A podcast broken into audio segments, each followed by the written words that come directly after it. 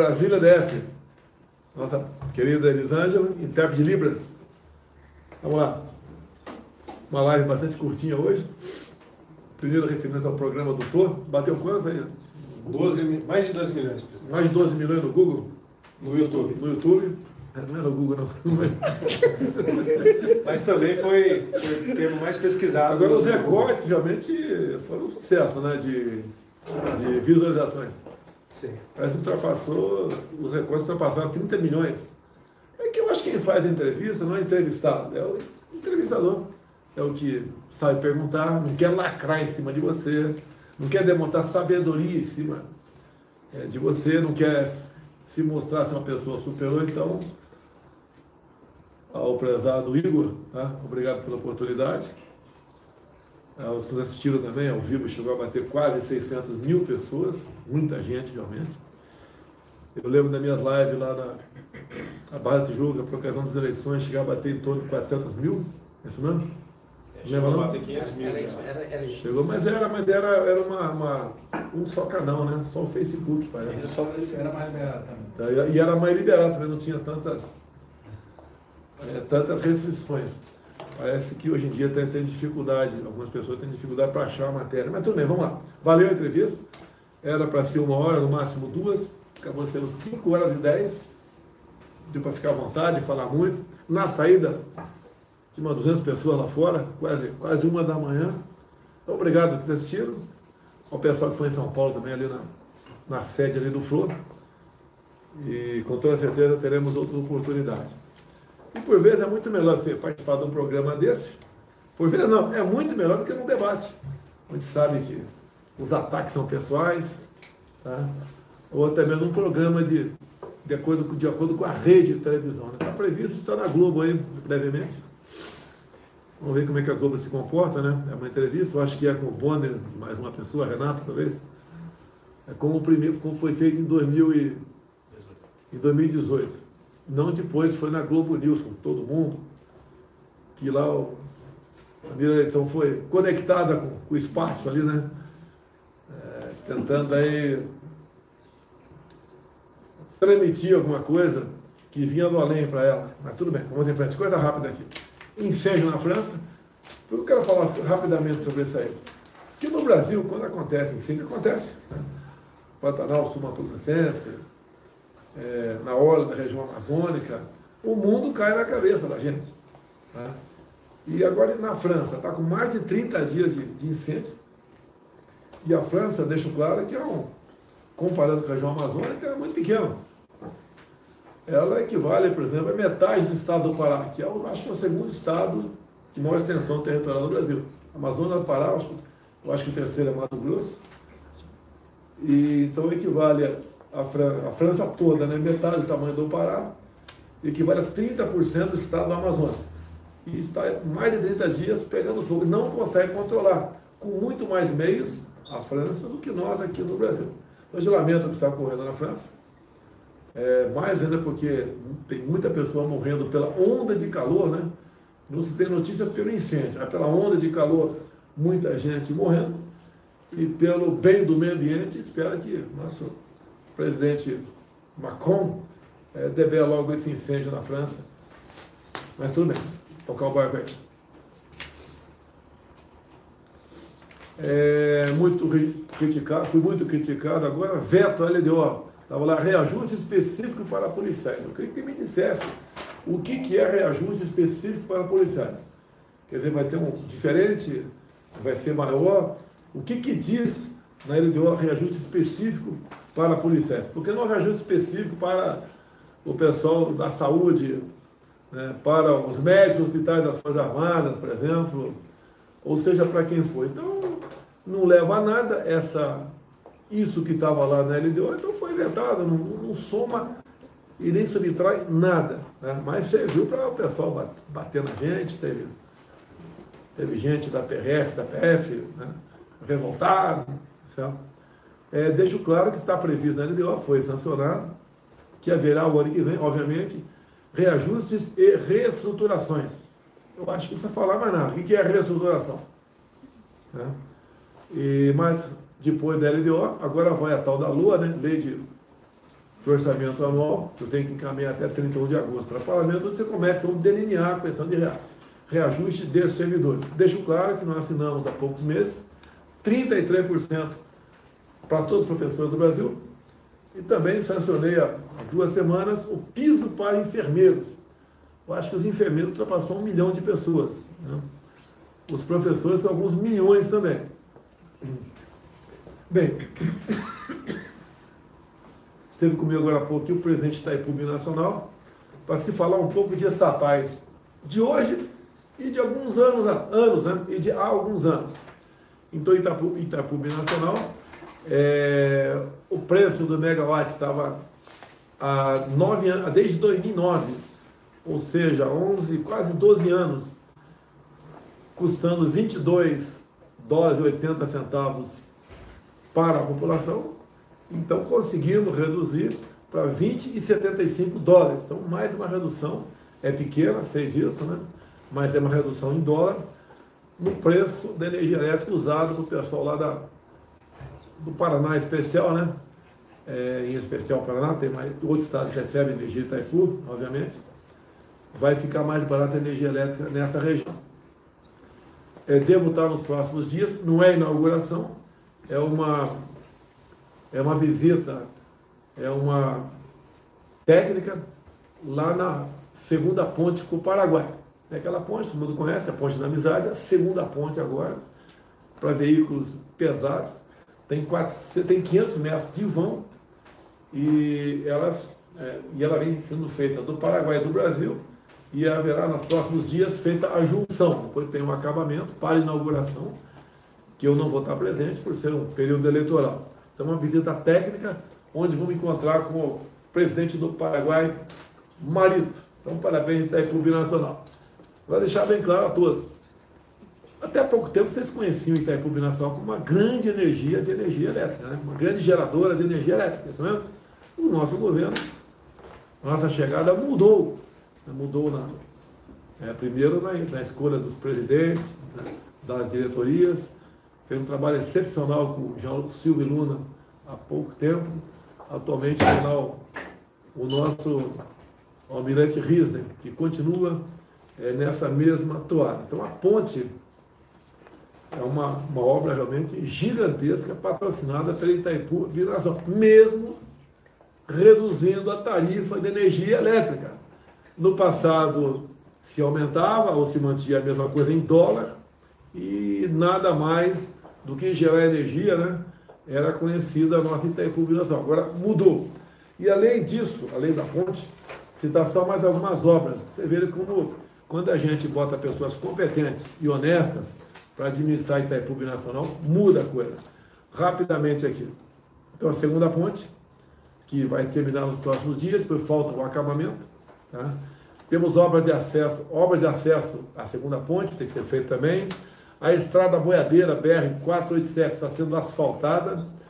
É, duplicação da rodovia das Cataratas, contorno oeste de Cascavel, duplicação da parte da BR-277, obra dos hospitais Ministro Costa Cavalcante, tem mais um também aqui, Hospital Municipal de Foz, obras também feitas lá com recurso da República Nacional, ampliação da pista do aeroporto internacional já concluído, ele aumentou em 600 metros, já está em condições de receber aviões de, de grande porte, tá?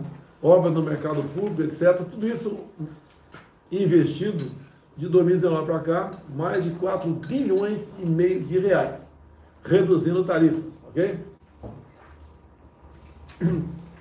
Vamos lá? Hoje fiz uma videoconferência com o ministro Fábio Faria para tratarmos do 5G com a classe empresarial. Então, o 5G já é uma realidade no Brasil. Temos 5G funcionando em cinco capitais é, Brasília, Porto Alegre, João Pessoa, Belo Horizonte e São Paulo. É, as próximas capitais serão Curitiba, Goiânia, Rio de Janeiro, Salvador. Então, até o final do ano, todas as capitais já terão 5G. E vão, vai ser notado uma, uma grande melhora, né? Os, ou, ou então quem serão os grandes beneficiados? A indústria, logística, transporte, saúde, educação e agronegócio. Há três, quatro meses, fui com o senador Ciro, chefe da Casa Civil aqui, e visitar uma fazenda 5G no Piauí. Eu subi lá no trator, é, parece um videogame, né? Como tive agora no Flu, falei sobre os games, que já vimos diminuindo impostos de, de, de acessórios para games desde 2019. Ajudou bastante os games, porque games virou também um negócio, virou trabalho, virou entretenimento. Durante a pandemia aumentou-se muito os jogadores de games. Tá? Mas tudo bem, vamos em frente. É... Então é uma realidade. Então nessa fazenda 5G, é ali a, a precisão das máquinas que colhem, que jogam fertilizantes, né, que jogam defensivos, é, a, a, produtividade chega próximo dos. O aumento de produtividade, produtividade chega próximo dos 20%.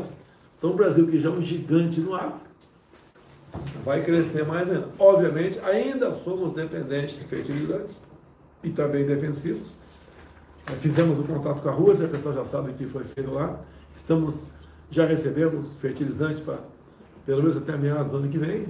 E o Brasil segue na sua, nessa sua sina aí de ser uma referência para o mundo e mais do que isso, alimenta mais de um bilhão de pessoas pelo mundo, além de nos dar a segurança alimentar aqui no Brasil.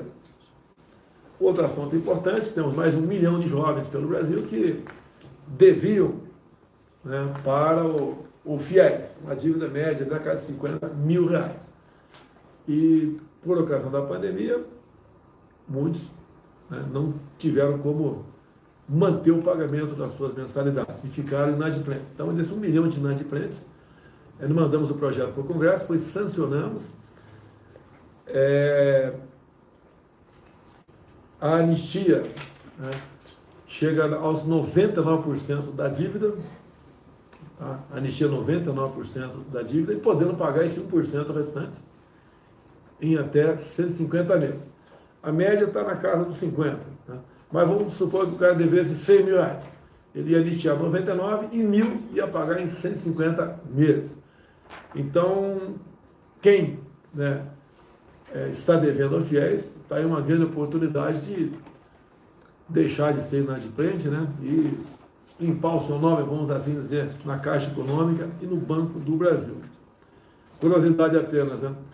É, no Banco do Brasil são 2 milhões de contratos com passivo de 84 bilhões de reais. Também o nosso prezado ministro da Educação aumentou o valor da mensalidade do FIES em 20% para medicina. Quer falar uma coisa aí? Vai pagar o Bolsa, Bolsa Permanência do ProUni. Tá, o MEC pagou hoje um montante de quase 3,7 milhões. É, 9.220 estudantes o que, carentes que é? O que, que é 3,7 milhões? de reais. O que, que é isso aqui dentro? 3, É, 3 é, bilhões. São 3 milhões e 700 mil para Ah, 9.220 Tá, tá, estudantes. faltou- então pagou hoje 3 milhões e 700 mil reais para 9.200 estudantes do ProUni. Pessoal do ProUni, o dinheiro está disponível a partir de amanhã, ok? É uma, uma notícias da economia, né? Extrema pobreza cairá no Brasil e subirá no mundo. Então a extrema pobreza é aquelas famílias que vivem com menos de 1 dólar e 90 por dia, em torno de 10 reais por dia, e no Brasil tem caído. Basta lembrar que o, o novo Auxílio Brasil é de 600 reais. Dá 20 reais por dia, ou seja, o dobro né, do que é definido como o mínimo para a pessoa estar na, extrema pobreza. Então, mais uma boa notícia, extrema pobreza cairá no Brasil e subirá no mundo. Posso continuar? Está acabando, hein? Eu falo sempre para fazer comparações né, com outros países.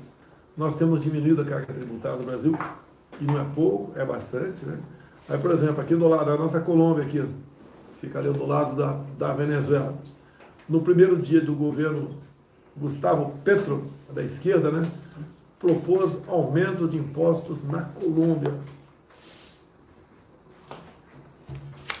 Para nós aqui, o IPCA de julho, tivemos a primeira deflação desde a série histórica de 1980. Em 1980 estava em Newark, Mato Grosso do Sul, e o Flávio, meu filho, nasceu em 81. Tá? Mesmo em 82 ele nasceu por Caluchão. Esse mesmo João. e em 84 nasceu o Eduardo. Quase que eu esqueço aqui. Você chama 01, 02, 03, que é mais fácil, né? Mais fácil. 04 está aqui ou 04? Estava voando por aí, 04. Ah. E tem a 05, que é a mais importante que vocês quatro juntos, que é a Laura. Ah. Então, IPCA de julho, deflação de 0,68, menor taxa desde o início da série histórica de 80. Tá, isso joga a inflação para baixo. E deixa claro, isso é puxado por quê? Não é apenas combustíveis, né? É energia elétrica e também as comunicações. Veja a sua conta de energia elétrica, veja onde está escrito lá ICMS, tem que estar aí 17%. Veja o do mês passado, está na média 28, 29, tá? Aqui, né? Tá? Ah, tá. E também, é, é, pode ver, Itaipu Nacional diminuiu também em dólar o preço do, do, do megawatt, né? Então isso aí puxa para baixo tudo. O transporte fica mais barato, né? é, o, o afetamento mais barato. O que contribui para o afetamento diminuir também é, por exemplo, a construção de pontes pelo Brasil. Né? São dezenas de pontes. A do Abunã, por exemplo, lá na região de Acre e Rondônia, é, diminuiu em quatro horas o tempo de, de passagem ali, porque a fila era gigantesca, e cada caminhão pagava em média 200 reais. Passou a pagar, a pagar nada. Né? Deixo claro também que um reflexo positivo do que acontece no Brasil também é para a Zona Franca de Manaus.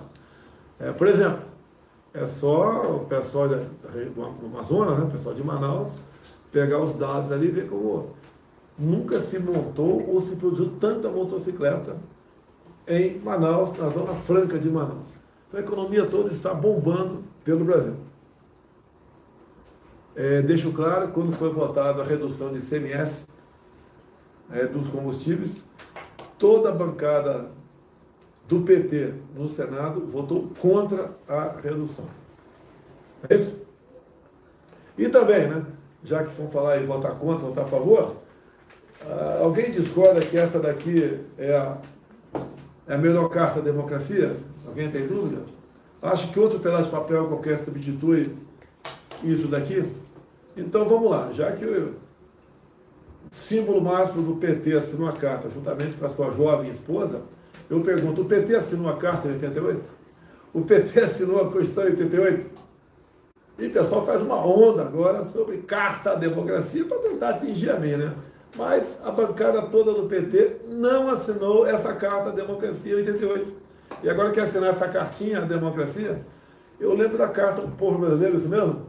Em 92? 2002. 2002. 2002. Realmente foi uma carta à corrupção é, brasileira. Foi o que o PT fez quando assumiu. Para fazer cartinha, servir de passaporte, fazer que é bom moço, não funciona. Tem que dar exemplo aqui.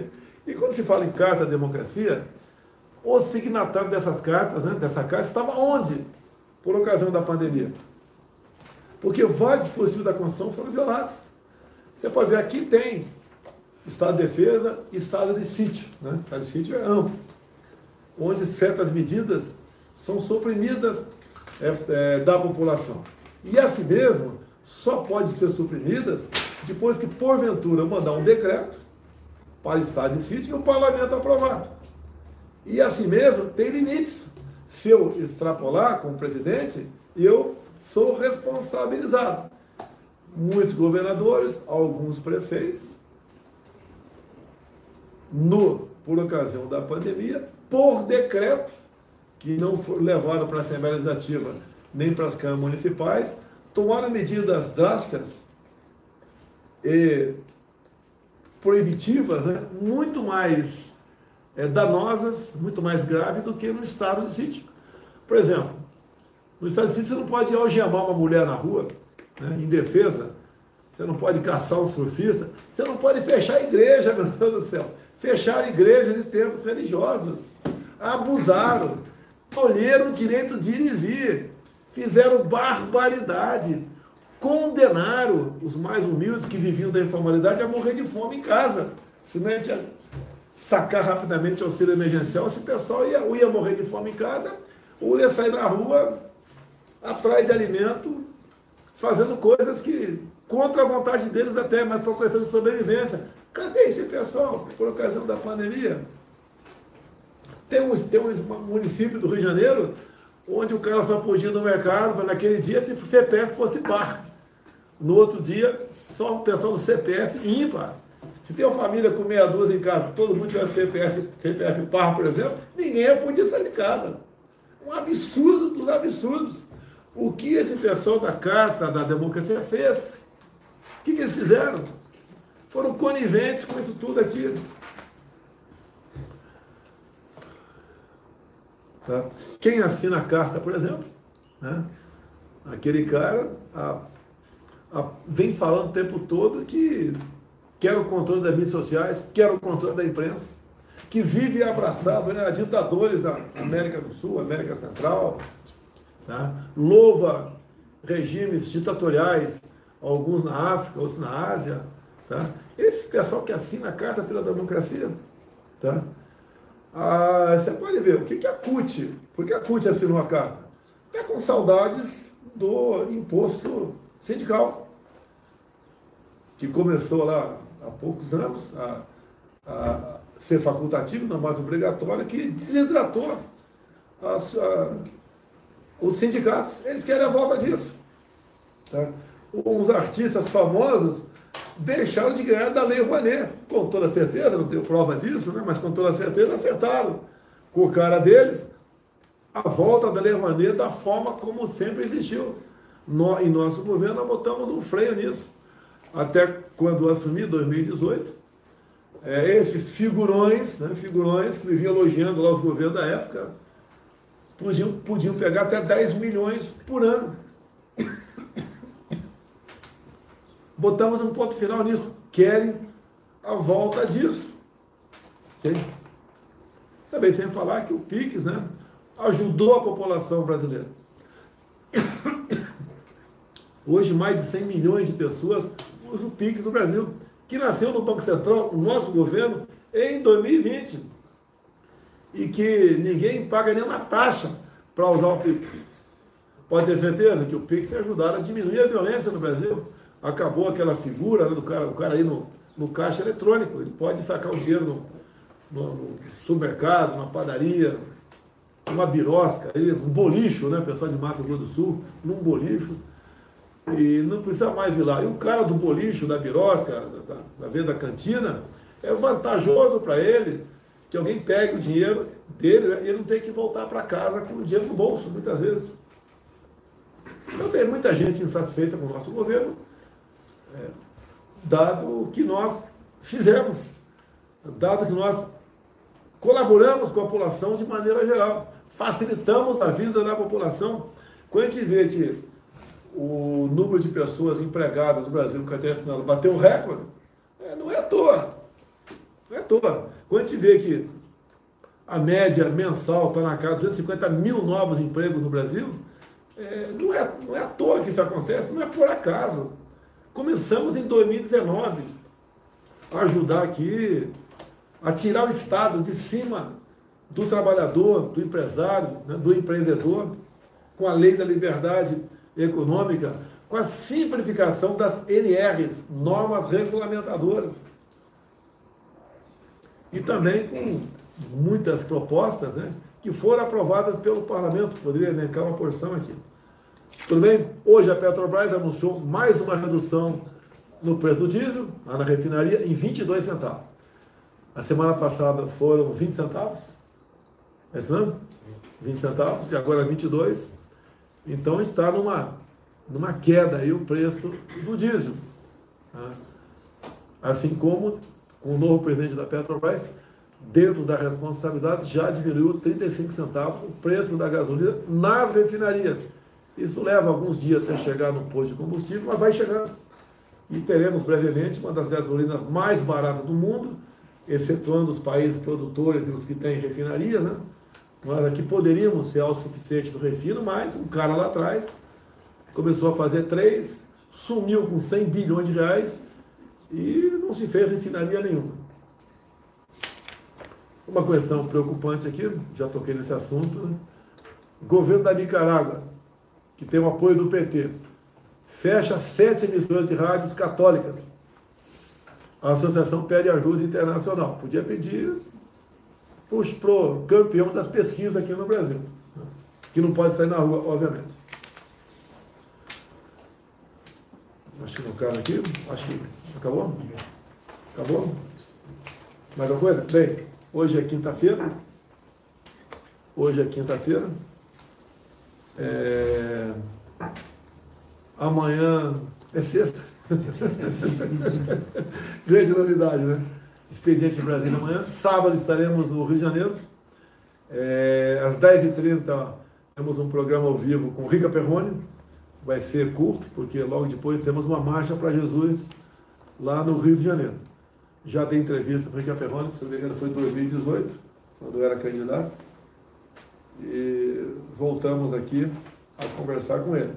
Tenho certeza que novidades teremos, né? É, até em cima dessa, disso que nós discutimos, conversamos com o Flor por 5 horas e 10 minutos. Chegou a bater 600 mil pessoas ao vivo, é isso? Chegou. 600 mil ao vivo? Já tem quantos aí, no, repetindo? 12 milhões. 12 milhões? Tem 12 milhões. Isso é. Teve gente que conseguiu mais do que isso no Brasil? Não, é recorde. É recorde do Brasil e fora do Brasil. Não Fora sabe. do Brasil não dá para saber. No podcast eu não, não sei. Talvez o Belo E no segundo, hoje é o segundo dia, estou perdido, terceiro dia, né? Terceiro terceiro dia.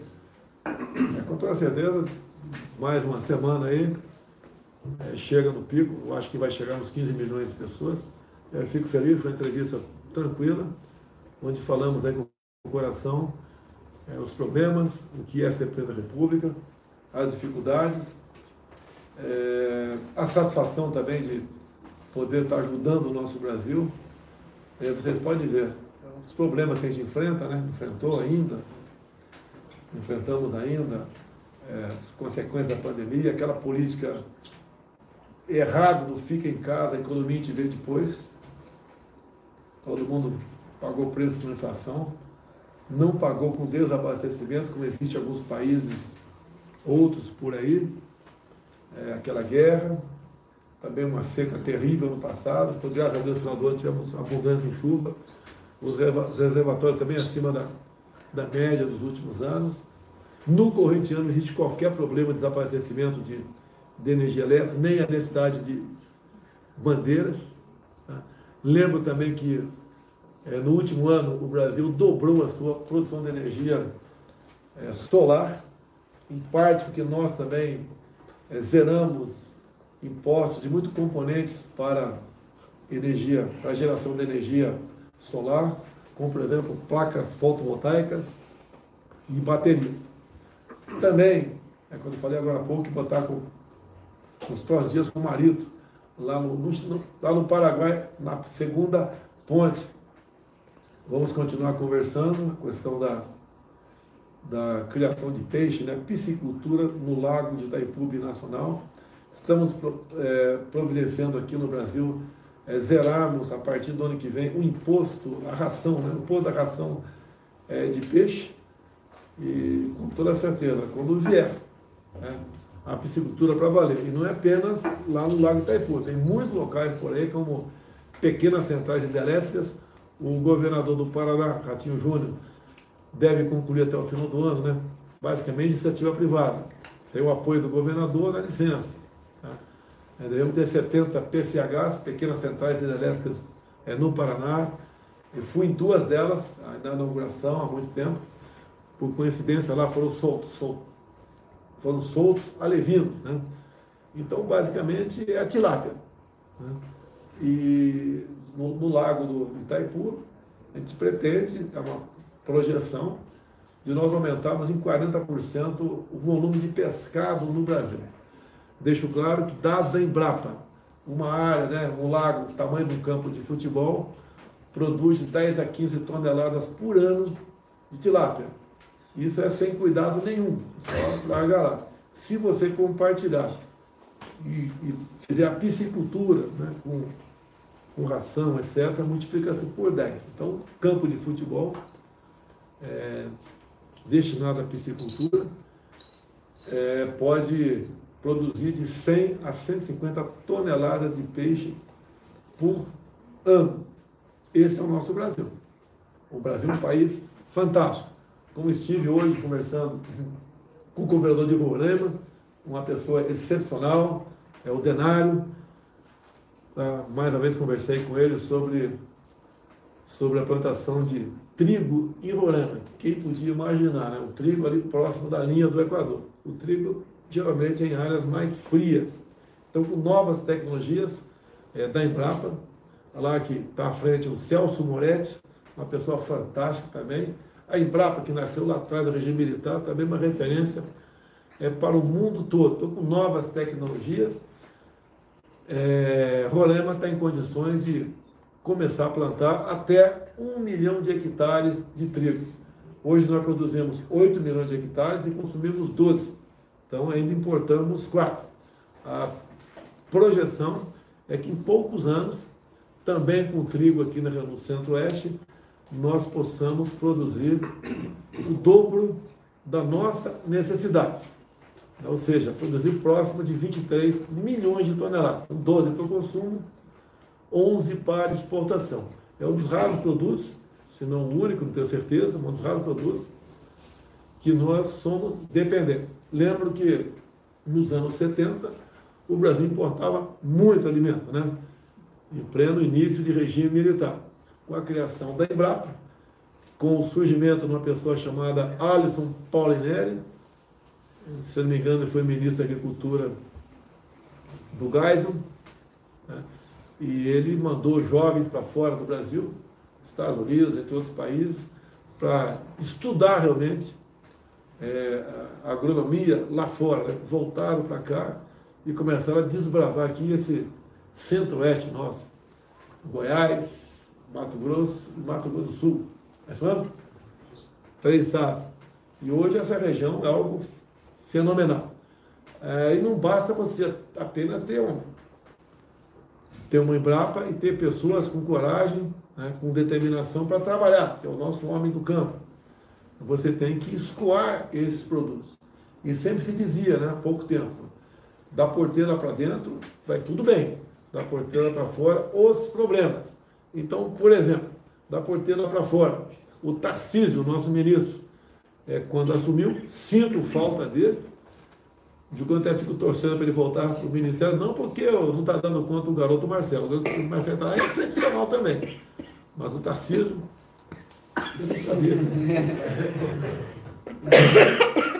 Engoliu uma mosca aí.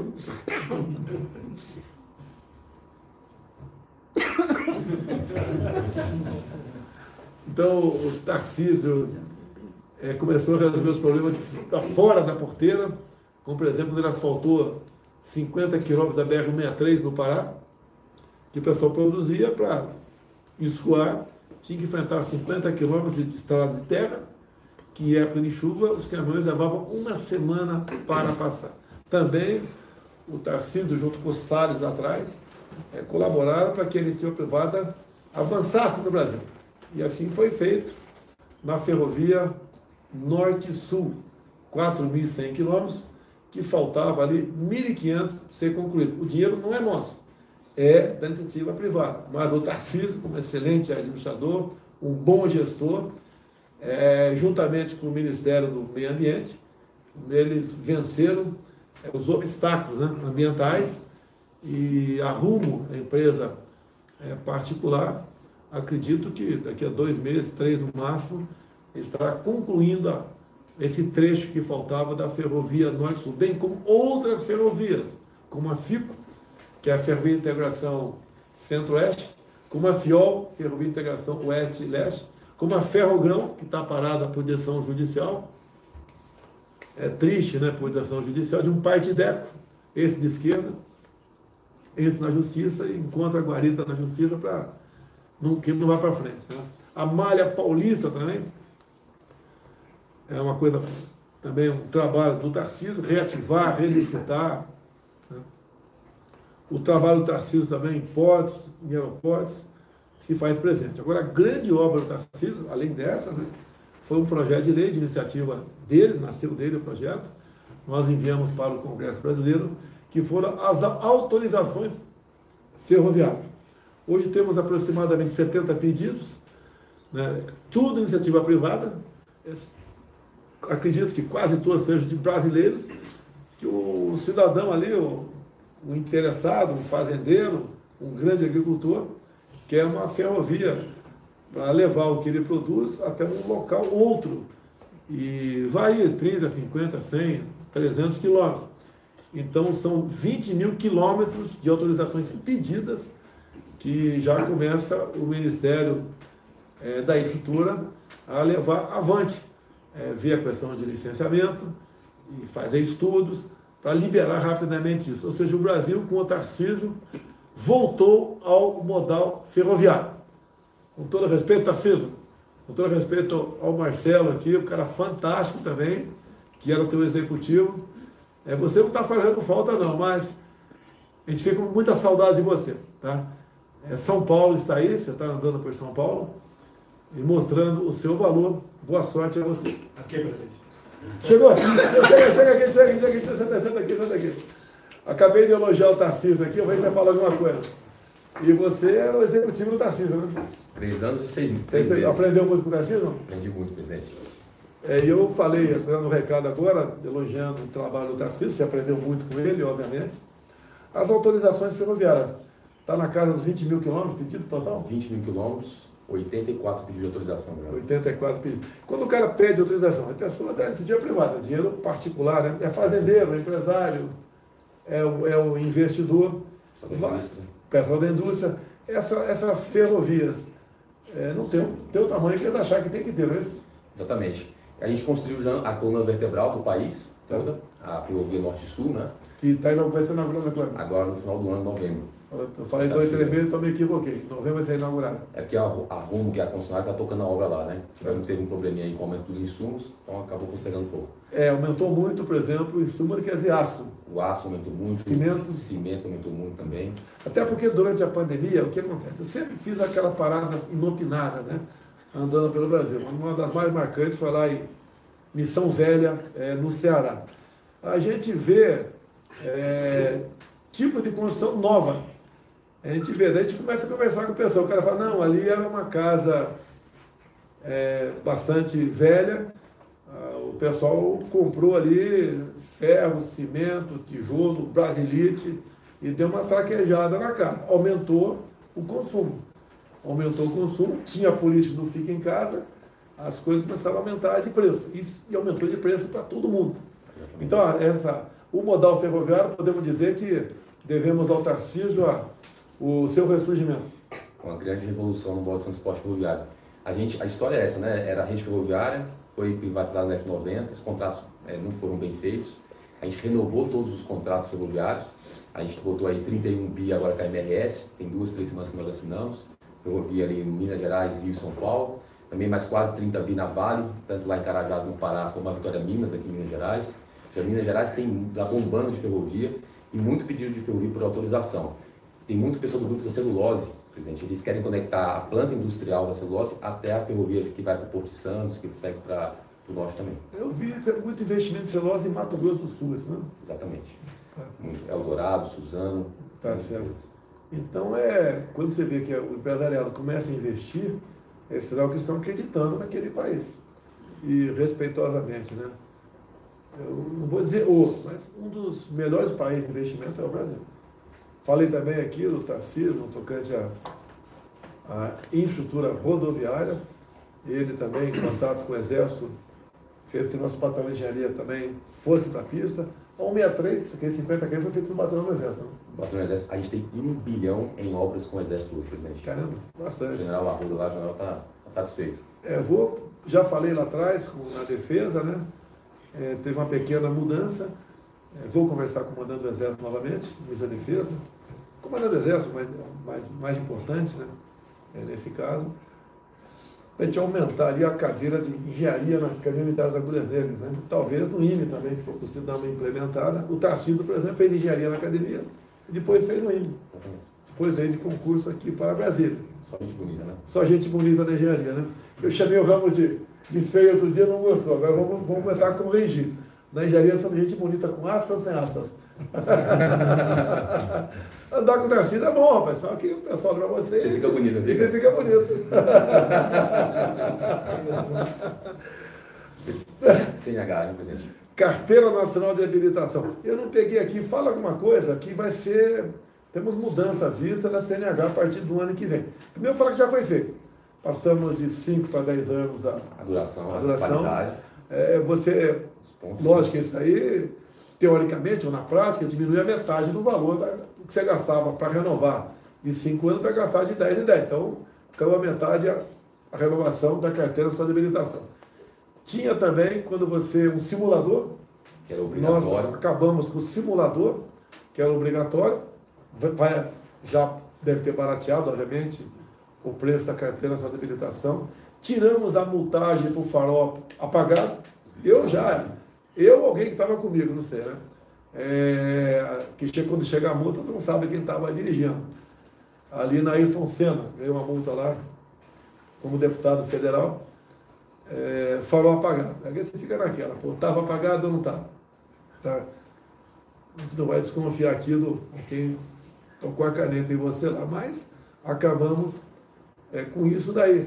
Até na época eu falava né, que basta aí uns outdoors aí de- pedindo para ficar com farol aceso, que realmente parece que ajuda. Agora tudo que vai para multa complica. Como por exemplo, nós diminuímos bastante o número de pardais pelo Brasil. Tínhamos 8 mil aproximadamente, Estamos com 2 mil. está com 2 mil por decisão judicial.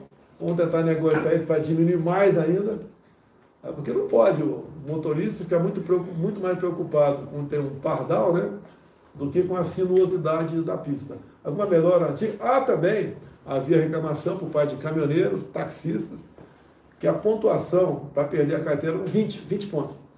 Nós passamos para 40. Muita gente criticou. Então, aquela pessoa que dirige na cidade, uma cidade pequena até, hoje não tem o pardal, tá?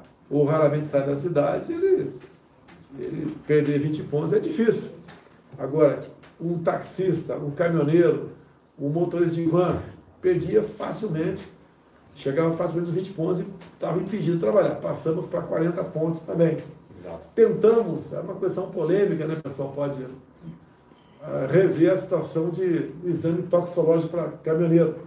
Vamos rever isso aí, presidente. Vamos rever. O que acontece? É todo ano que vai fazer esse esse exame? ou Todo ano faz o exame, é um exame caro.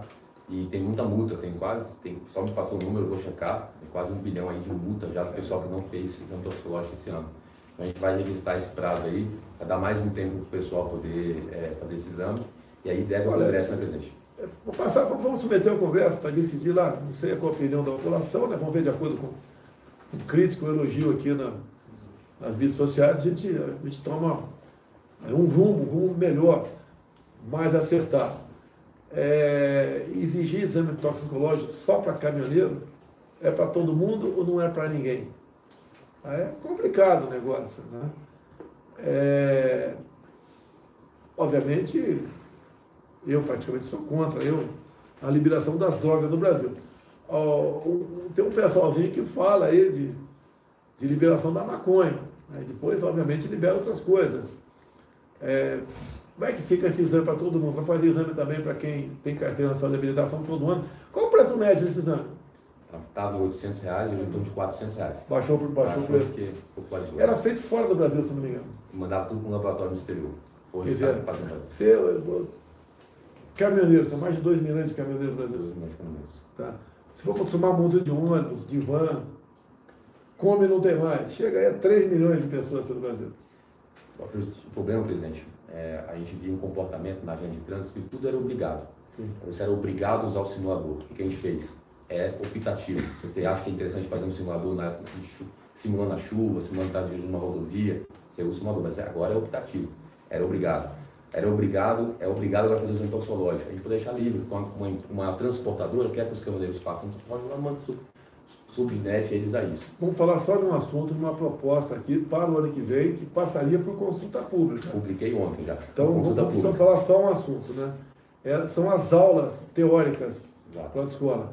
Você vai deixar que essas aulas possam ser em casa. A Exato. pessoa estuda pela internet. Seguindo boas práticas internacionais, né, a gente analisando isso, a gente percebe que em poucos lugares do mundo é obrigado a fazer as aulas teóricas. Hoje, muitos brasileiros não têm tempo de ficar uma semana sentado, uma semana em sala de aula fisicamente para assistir essas aulas teóricas. Então a gente vai liberar para você estudar em casa pela internet e comprar uma revista, comprar um livreto. As próprias escolas no ensino médio, ali no terceiro ano, poder ensinar um pouco de trânsito e você vai ser submetido a uma prova do Detran, como é naturalmente. É igual jet ski, já foi mudada a legislação de jet ski.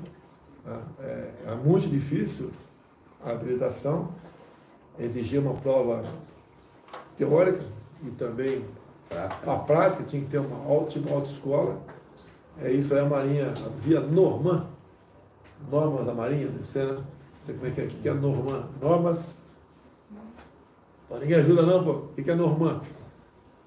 Norma do Ministério da, da Marinha, tá? É, você pode hoje, tem locais que já começam, isso tem pouco tempo, né? poucas semanas ou meses que isso aí entrou em vigor. Você Normas pode- da autoridade marítima. normas da autoridade marítima. Pode, por exemplo, daqui a pouco vai ter autoridade paulista, com toda certeza, na minha cidade, lá no Vale do Ribeiro, como pode ter em Sete Barras, Iporanga, Apiaí, né? Ribeira. É, vai ter um local lá que vai ter um cara que vai botar lá meia dúzia de jet ski. Você pode chegar lá, curtir um turismo, você vai pagar, obviamente, o jet ski, mas você chega lá e não tem habilitação. Você, tua família, teus amigos, você pode ir nessa, nesse local, você vai assistir um filminho de cinco minutos, mais três minutos o cara vai dar uma prática pra você, menos de 10 minutos pega do jet ski e está habilitado. Você, e essa autorização provisória vale por 30 dias. E não vai pagar nada. Zero. Se você fizer usar por três vezes o jet é, de forma é, delimitada, né, por 30, até 30 dias, você ganha a carteira de habilitação definitiva. Isso vai ajudar em muito o turismo pelo Brasil. Você não tem coisa mais bacana, tu vai ao Dourado Paulista, não deve ter, brevemente vai ter lá um, um local para jet ski, com toda certeza, eu já fiz isso. Você pega um jet ski, abre o motor ali, no que eu fui pegava até 100 por hora, né? Então tu roda aí 80 km acima, que tem que descontar aqui a velocidade para baixo, né? Então, um- jet ski a 100 por hora, você abrindo uma hora, você vai dar 80 km. Que o vetor, esse, você, você, você é técnico, né? Então, 80 km, você bota o chapéu de palha na cabeça e fica jogando monete com camarão vivo, com isca artificial. Ali tem robalo, no meu tempo não tinha dourado, agora tem. Então, o Dourado Paulista, por exemplo, com toda certeza, alguém vai começar a explorar o turismo lá. E esse cara é autônomo, vai cuidar da vida dele. Tenho certeza que ele vai ser muito bem sucedido no seu negócio e vai estimular o turismo na região como, como era deputado, né? É, tinha pouca folga e de vez em quando ia ali com, com o Mozart, ah, ali na, na região de Santos, você alugava um barco e você ia pescar roubalo de currículo, né?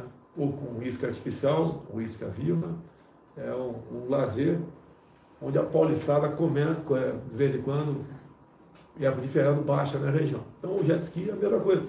Você acompanhou a questão das, dos hidroaviões também? Acompanhei, presidente. O programa que foi lançado né, no ano passado chama Voo Simples. A gente normatizou, simplificou muito a, a, a aviação. E um deles foi, a gente regulamentou pela primeira vez no Brasil o hidroavião. A gente pode pousar hoje nos rios. Isso está abrindo um mercado enorme, principalmente na região da Amazônia, gente, onde os táxis aéreos que pousavam né, né, nos rios não podiam comercializar os bilhetes para fazer realmente essa venda de forma é, regular. Né? Agora eles estão sendo regularizados está abrindo uma contagem incrível. Isso leva, acaba levando saúde também, porque os rios são aeroportos que estão ali é, disponíveis, vamos dizer assim, né? hidroaeroportos, e isso tem sido uh, revolucionário na região da Amazônia.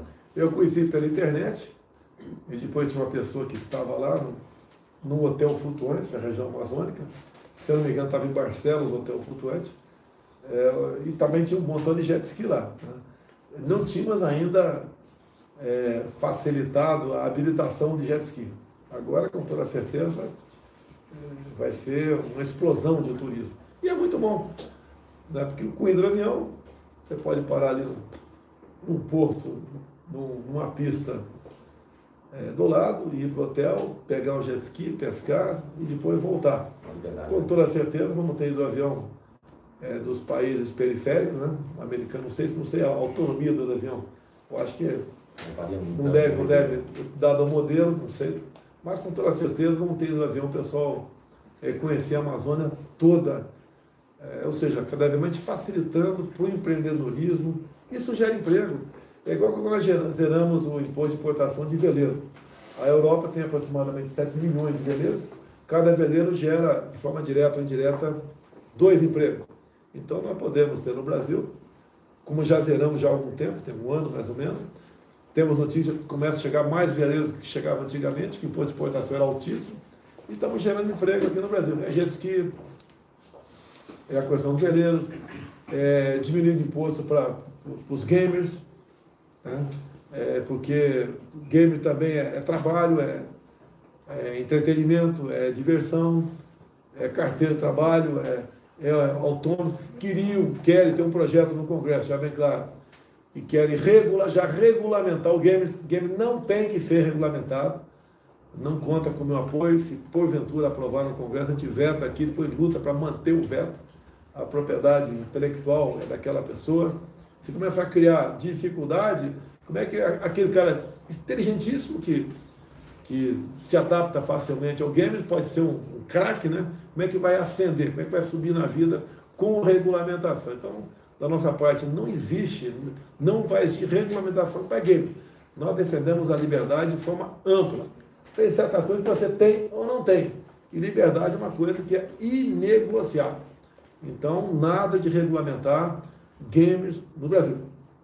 Mais uma boa notícia para você, né?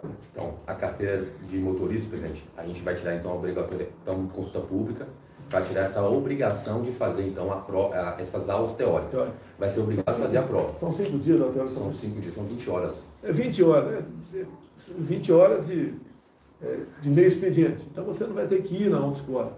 Você faz em casa, isso aí vai entrar em consulta pública e se for aprovado, a partir do ano que vem, aula teórica vai fazer em casa, precisa fazer mais lá na frequentar aula. Estima uma economia aí, em torno de 400, 500 reais no custo para tirar a carteira de habilitação.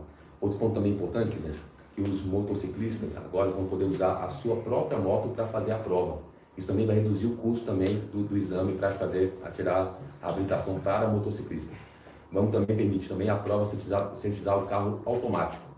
A gente percebe que muitas pessoas que deixam de tirar a carteira de motorista porque realmente um carro manual exige um esforço maior para aprender e a carteira vai sair com a observação que a pessoa está habilitada para utilizar apenas carros automáticos. A gente vai simplificar a vida Ele não faz o teste por carro de Manual. câmbio natural, né, manual, e porque não se adapta, e vai tirar a carteira então para câmbio automático, e na carteira de habilitação vai estar escrito aquilo lá. Nem para óculos, né? Uma habilitação sim. Tá certo. É, boas notícias, né? Que parece que são, não são muito importantes, mas são. A gente vai facilitando todos os setores.